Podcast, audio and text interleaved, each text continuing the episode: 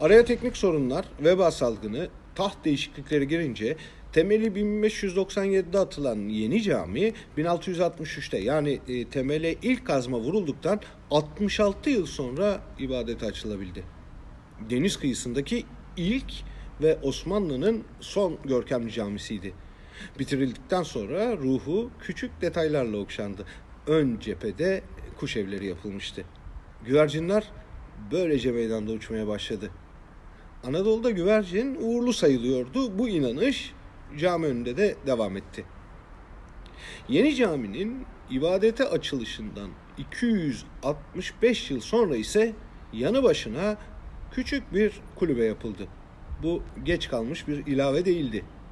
Cami önündeki meydanda tütüncülük ve sarraflık yapan İsmail Bey, Tayyare Cemiyeti'nin piyango biletlerini satmaya karar verdi. Cemiyetten aldığı biletleri çevredeki esnafa dağıtıyor ancak paralarını toplayamıyordu. İflasın eşiğine gelince eşi Nimet Hanım devreye girdi.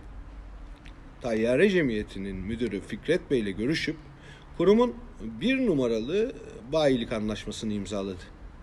Nimet abla efsanesi böylece başlamıştı. 1931 yılının ilk günlerinde o dönemin gazeteleri olan İkbal, Tasvir ve Efkar'ın birinci sayfalarında mutlu bir fotoğraf vardı.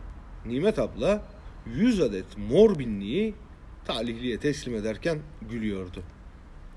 Büyük ikramiyenin onun sattığı piyango biletine vurması büyük bir şöhret getirmişti.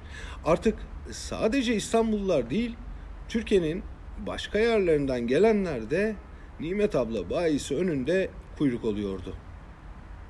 İşlerin yoğunluğu nedeniyle gece gündüz karkış demeden çalışan Nimet Hanım bazı günlerde eve gitmek yerine dükkanın üst katında yaptırdığı küçük katta yatıyordu. Herkes onun elinin uğurlu olduğuna inanıyordu.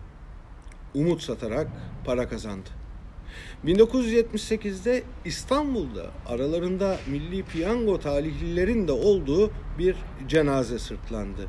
Nimet Özdem piyango biletlerinin üzerinden bir başka aleme uçtu. Naif zamanlardı.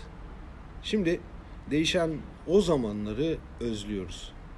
Geçen yıl devletin elindeki Milli Piyango İdaresi itirazlara rağmen Demirören Holding'e devredildi. Üstelik KDV oranı sıfırlanarak. Anlayacağınız kazanç var ama vergi yok. Fakat bu da yetmedi. Şimdi artık genelde hep kasa kazanıyor. Milli Piyango'nun altındaki diğer şans oyunlarına da milyonda bir olasılıklar bir araya geliyor. Çekilişlerde hilelerin yapıldığı sık sık gündemde. Milli Piyango her ayın 9'unda, 19'unda, 29'unda çekiliyor. Belki de sıra yine Demirören'de. Umutları bile çalanların zamanındayız. Yeni yılda en azından hayal hırsızlarının karşısında tek yumruk alalım. Mutlu yıllar.